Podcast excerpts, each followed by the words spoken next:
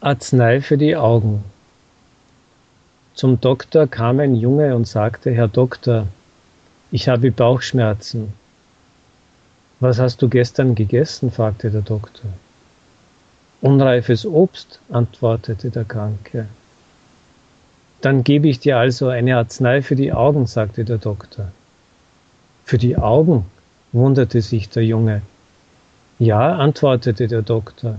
Dann siehst du das nächste Mal, was du isst.